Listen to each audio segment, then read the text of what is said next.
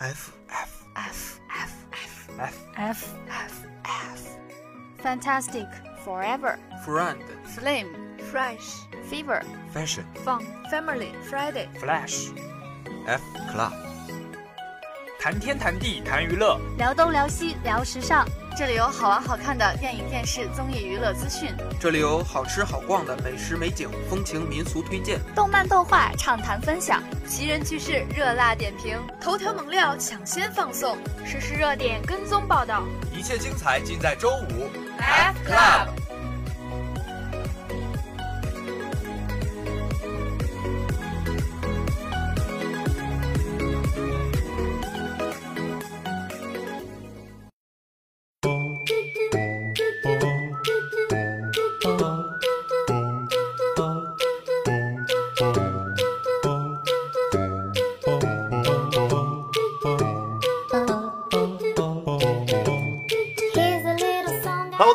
到了晚上被蚊子骚扰、白天被瞌睡打倒的时节了。欢迎您放下全部烦恼，来收听每周五都准时陪伴您的周五 F Club。我是主播老朱，我是主播柚子，哈哈，我是主播小 K。我是主播以迷。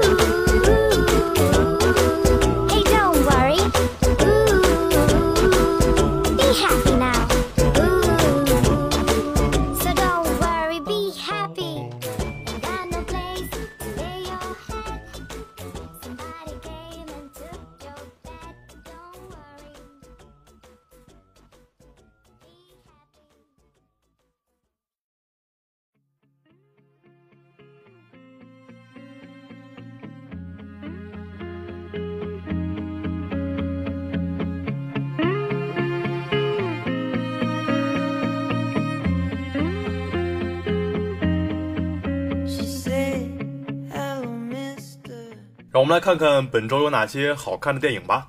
一个母亲的复仇。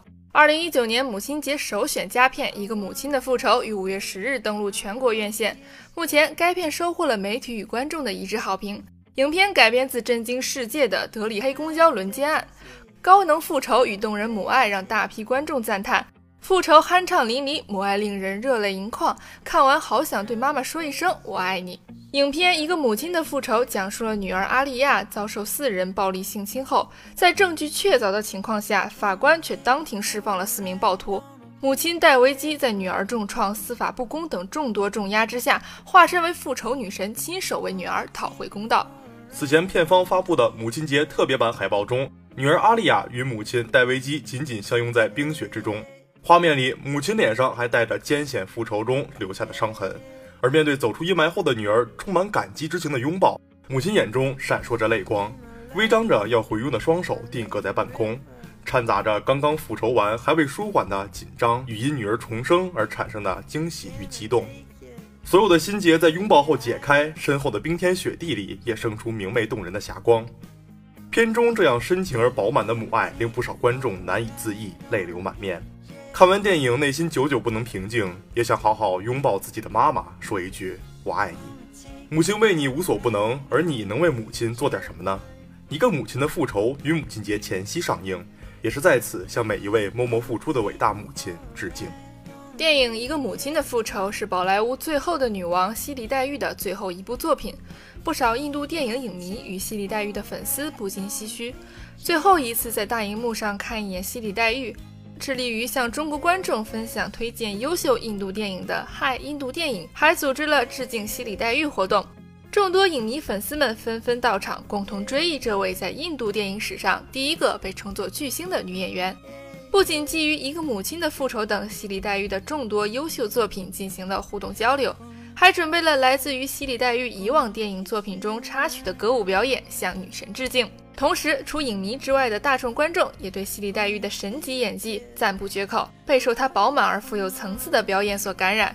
有观众评论道：“不论是微表情还是肢体语言，都演绎的那么到位，把一个普通母亲到为女儿复仇的心路历程刻画的深入人心，看哭了好几次，真实的让人时不时的想起自己的妈妈。对母爱的一展，以及由此反衬的印度现实问题，成为了一个母亲的复仇动人的内核。一个笃信佛教的国家，却常常充斥着女性受到性侵害的新闻。在印度，因为法制和观念的不完善，很多做下了受性罪恶的强奸犯，最终却不了了之，没有受到法律的严惩。一个母亲的复仇所聚焦的，则正是这一点。惨遭轮奸的女儿父母，即便将罪犯诉之法律，法律也并没能给做下强奸罪恶的罪犯以真正的惩罚。电影在前端的展开所着点的是印度现有的法律的不公，也是一个国家对女性地位的漠视。电影的主人公并非遭遇不幸的少女阿丽亚，而是她的妈妈戴维基。她是孩子的继母，也是一位教书育人的老师。戴维基虽然一直都很希望能与女儿和谐相处，但面对这位继母，阿丽亚却是对她充满了敌意。在遭遇不幸后，面对四个强奸犯若无其事地被当庭释放，身为继母的戴维基却不惜一切代价向这些强奸犯发起了复仇。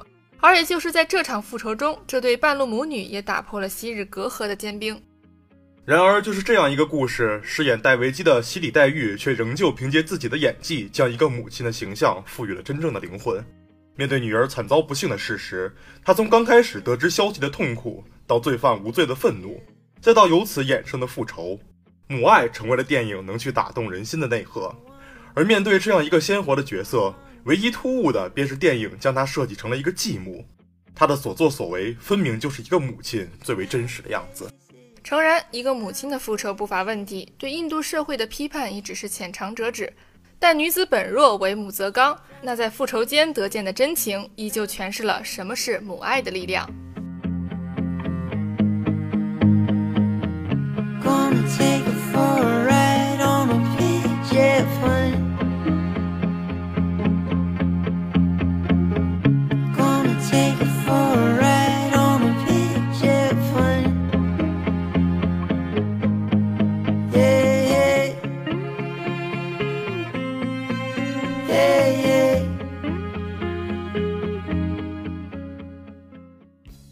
今年的电影《罗马》无疑是令人瞩目的，从金狮奖、金球奖直到奥斯卡的十项提名，无疑是今年奥斯卡的大热门之一。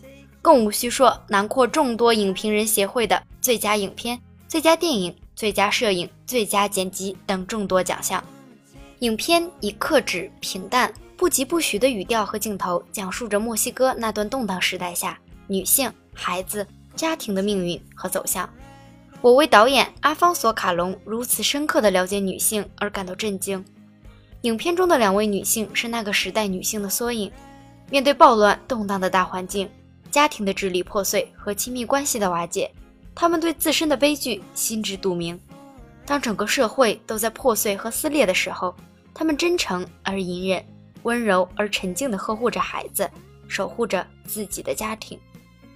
你也许会说，她们并不关心政治。也没有为时代变化而做出任何有革命性的抗争，但是，在社会剧烈晃动、权力机构瓦解的时候，每一个普通人又何尝不是站在自己的小环境中，努力地维持着自己生活能够继续下去呢？毕竟每个人在当时都不曾拥有上帝视角，更何况他们是被抛弃、被伤害的一群人，能够去对抗生活，就已经是一种勇敢。这部影片一开始就有着记录和书写历史的野心，聚焦于墨西哥上世纪七十年代一个中产阶级社区罗马的家庭生活开始，围绕着女主人索菲和女仆克里奥而展开一个时代的缩影。这个家庭有四个可爱的孩子，女主索菲是一名生物学家，她的丈夫是著名医生，她家的房子又大又漂亮，家里还有两名女仆帮她照顾孩子们，叫孩子们起床，接送他们上学，洗衣服，打扫房间。家里还有司机和气派的汽车，可以说这家的生活本该过得舒适而幸福。女主人索菲也应该是那种幸福而又幸运的女人。只是在看似幸福的外表下，索菲有着无法为外人道的痛苦，而女仆克里奥也在经历着几乎是同样的命运。她爱上了一个练棍的男人，并且怀孕了。当她在电影院告诉这个男人她怀孕了时，这个看上去孔武有力的男人，这个看上去孔武有力的男人，居然笨拙地撒了一个谎，说自己急着要上厕所，连外套也没拿就逃走了。到了这里，两个女人都被逼到了生活的绝境。我们女人总是孤独的一个人，任何时候。当索菲对克里奥说出这句话的时候，两个不同阶层的女人却因着相同的命运而有了深刻的交集。索菲每日外出工作，担负着一家人的生活，更像是这个家庭的父亲。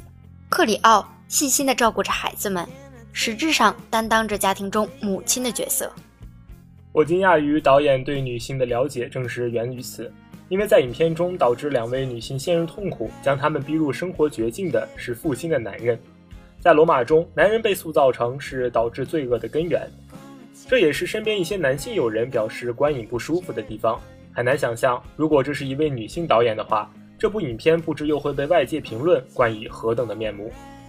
在《罗马》这部影片中，无论是光鲜富有的医生丈夫，还是生活于墨西哥贫穷乡间的练武男友，前者导致了一个家庭的分崩离析，而后者则导致了将一个女人独自置于生死之地，而不用负一丝一毫的责任。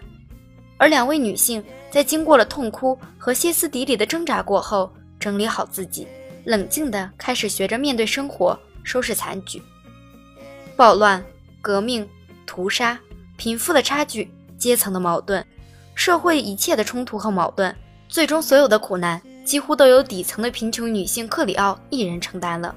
而在真实的历史中，最终承受痛苦的不也是普通的弱小吗？此后的克里奥仿佛失去了灵魂，他仍然照顾着孩子们，仍然会温柔地叫孩子们起床，但却更加寡言，木讷了很多。索菲将生活的残酷挡在了身后，尽力给孩子们一个轻松的童年。看似简单的故事，却是惊心动魄的生活。影片的最后写着“献给利波”，利波正是现实中克里奥的本名，而这也正是导演阿方索·卡隆童年的真实生活经历。这部黑白影片并没有打算取悦观众，也没有试图拍得多深刻，只是平时的以第三视角展现了两位普通女性在面对生活的惊涛骇浪时所做出的选择。爱孩子、爱家庭是女性的本能，不管生存空间会发生多么恶劣的事，他们看似温柔而沉默，实则蕴含着强大的力量，守护着他们所爱护的人。这样的罗马并不煽情，却无声中感动着许多人。Hey.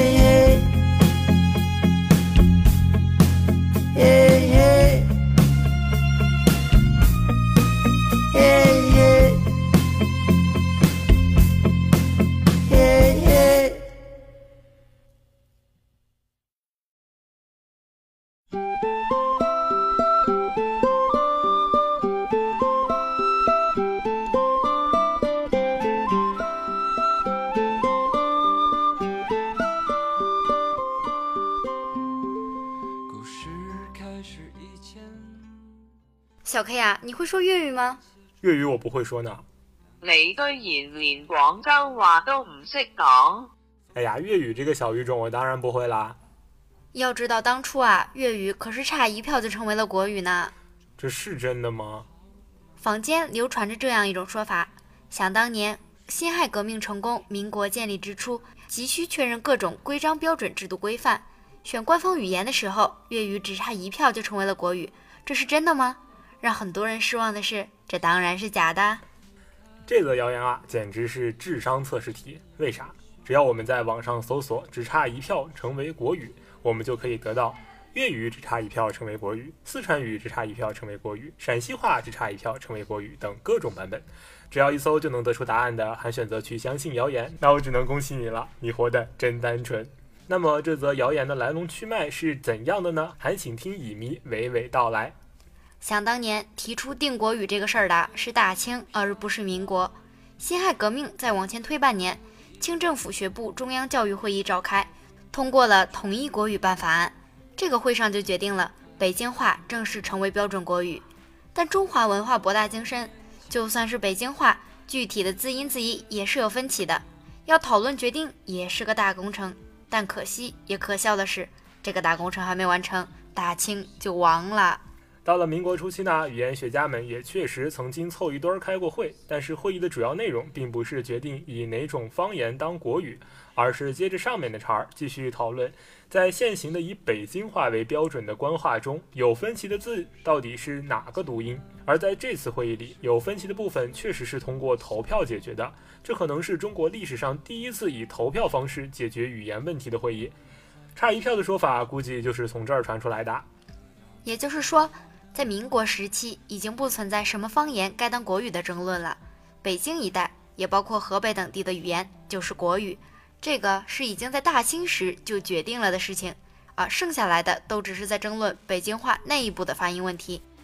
可以说啊，中国历史上根本不存在什么哪个方言当国语的争论，从未有过。在等到新中国建国之后呢，语言学家于敏在一九五三年也提出了标准语言问题。他是这么说的：目前虽然没有公开讨论，可是，在写文章的时候、教书的时候、讨论语文问题的时候，人们也老把这个概念给夹杂进去。有人管它叫标准音，有人管它叫普通话。等到一举例的时候，还是举那老国语北京话。既然大家可以偷偷的谈，为什么不索性公开提出来一块儿研究研究呢？说真的，现在咱不光需要标准音，并且需要一种经政府明令推行、全民公认的标准语。于是乎，由政府统一推广的标准语普通话终于形成了。那么现在问题来了，既然自始至终也没有方言这码子事儿，那某某语差一票成为国语的说法是哪里来的呢？答案是编的。祖国各地的老百姓对自己的故土乡音自然是爱得深沉，爱到深处流传出一些能脸上增彩的说法也是可以理解的。更何况民间对于粤语差一票成国语的传闻，看起来貌似还很合逻辑，更增加了可信度。流传较广的说法是，民国建立之初，广东籍议员占国会多数，大家都想投粤语当国语。但国父孙中山为了照顾北方革命者的感受，主动提出以北京话为国语，最终才使粤语以一票之差败北。是不是看似没什么问题呀、下面我们就来分析一下这套说辞到底可不可行。一九一一年辛亥革命后，孙中山被推举为临时大总统。一九一二年元月，民国正式建立，但当时并没有组建国会的条件。同年八月底，袁世凯搞出了《中华民国国会组织法》、《参议院议员选举法》和《众议院议员选举法》，民国的第一届国会才正式亮相。现在问题又来了。为啥这啥啥啥法都是袁世凯搞出来的呢？因为呀，这个糟老头子当时已然窃取了革命成果，成为了继任临时大总统。且袁世凯是河南人，那他会让粤语成为国语吗？咱也不知道，咱也不敢问。其次，就算当时有开国会选国语的条件，广东籍议员占国会多数属实吗？答案呢，当然是不属实。孙中山早期发起革命活动，像黄花岗起义啥的，确实主要集中在广东，资金也来自海外华人，这其中有很多广东人。粤语成为官方语言，看似有很好的基础，可当时真实的情况是这样的：国会分参议院和众议院，参议院一个省出十个人，众议院按各省人头分配名额，这和如今美国参众两院的设计是类似的。而根据众议院的人口原则，当时人口最多的地区是直隶，也就是现在的河北一带。所以说，国会里人数最多的议员都是河北人。但即使河北人再多，也不可能占多数，广东人就更不可能占据多数了。再说，就算广东议员真的最多，要把主要是广州话的粤语投出圈，也得先问问潮汕话和客家话答不答应。虽然差一票成国语的这种说法很扯淡，但保护粤语乃至保护全国的方言，我认为确实是很有必要的。因为方言确实蕴含着无数的活力和烟火气，更牵扯着无数人的情绪和情怀。情的流年，似是而非的脸，把你的故事对我讲，就让我笑着泪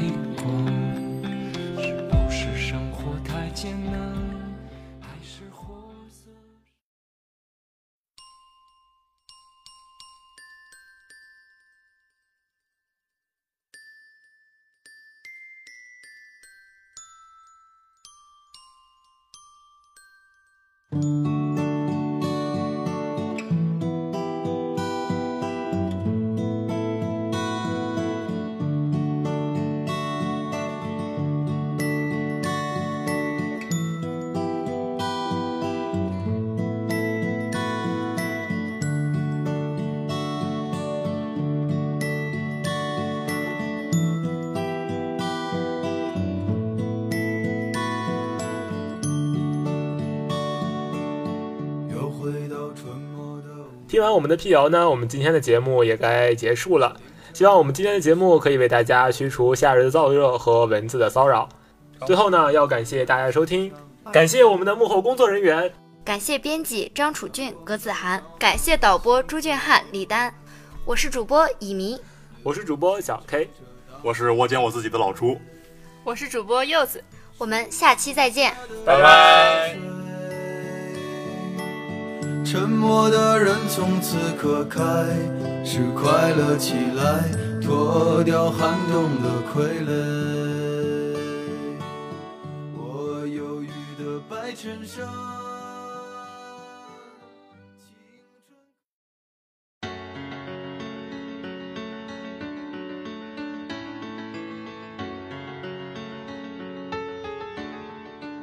Can we pretend that airplanes Welcome to this week's English part. I'm VON.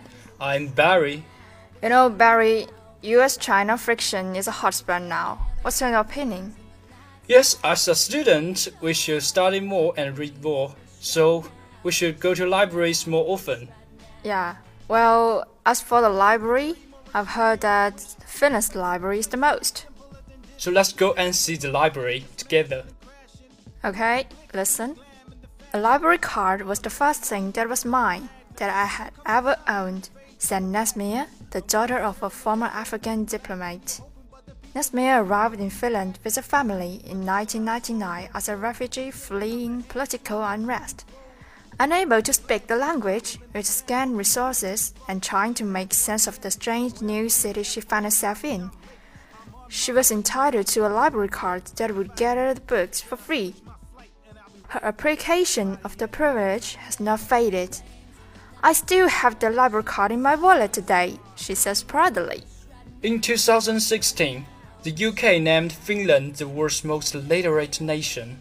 The Finns are among the world's most enthusiastic users of, of public libraries. The country's 5.5 million people borrow close to 68 million books a year. In recognition of that fact, at a time when libraries worldwide are facing budget cuts, a decline in users, and closure, Finland is sparking the trade. According to the local authority figures from 2016, the UK spends just 14.4 pounds per head on libraries. You know, Barry, by contrast, Finland spends 55 pounds per inhabitant. While more than 478 libraries have closed in cities and towns across England, Wales, Scotland since 2010. Husky is spending 98 million euro, creating an enormous new one. Not content with money building a library, the Finns have gone public with their passion. Mind buildings. The Finnish pavilion at this year's Venice Architecture Biennale is a love letter to the national literary landmarks. It's also not hard to say why Finland's city libraries are so heavily used. 84% of the country's population is urban, and given the often harsh climate, libraries are not simply places to study, read, or borrow books. They are vital places for socializing. In fact, Antti Joki, one of oldest architects, has described the new library as an indoor town square, a far cry from the stereotypic view of the libraries as still and silent spaces. Audi has been designed to give citizens and visitors a free space to actively do what they want to do, not just being a consumer, explains Nose Jockey. Libraries are seen as the visible face of the Finnish, Belief in education, equality, and good citizenship. There's strong belief in education for all, said Hannah Harris, director of Archino Finland and Mind Buildings Commissioner. There is an application of active citizenship. The idea that it is something that everyone is entitled to. Libraries embody that strongly, she adds. Those feelings of pride in the equality of opportunity offered by the city's new library are echoed by the site chosen for Audi. Directly opposite Parliament, I think there is no other actor that could stand in front of the grounds of democracy like the public library does, says Ramsier. It's remarkable that when standing on the open balcony of the library, People are looking straight into the parliament and standing on the same level. But Audi isn't the only Helsinki library to cause excitement. Tua Library is one of my favorites, said Harris. It's set in a park and has a rooftop balcony. Recently, my colleagues and I went down there and there was a queue outside the doors. On a regular weekday morning, there was a queue at 9 a.m. to get in. Perhaps a clue to the Finnish enthusiasm for libraries comes from the fact that they offer far more than books. While many libraries worldwide provide internet access and other services, libraries in cities and towns across Finland have expanded their brief to including lending e-publications, sports equipment, power tools, and other items of occasional use. One library inventor even offers karaoke. So I think our libraries should learn from them and we should go go study day day up. That's all for today's program. Thanks for listening. Thanks our editor Zhu Junhan. I'm Barry. And I'm Ed. See you next week.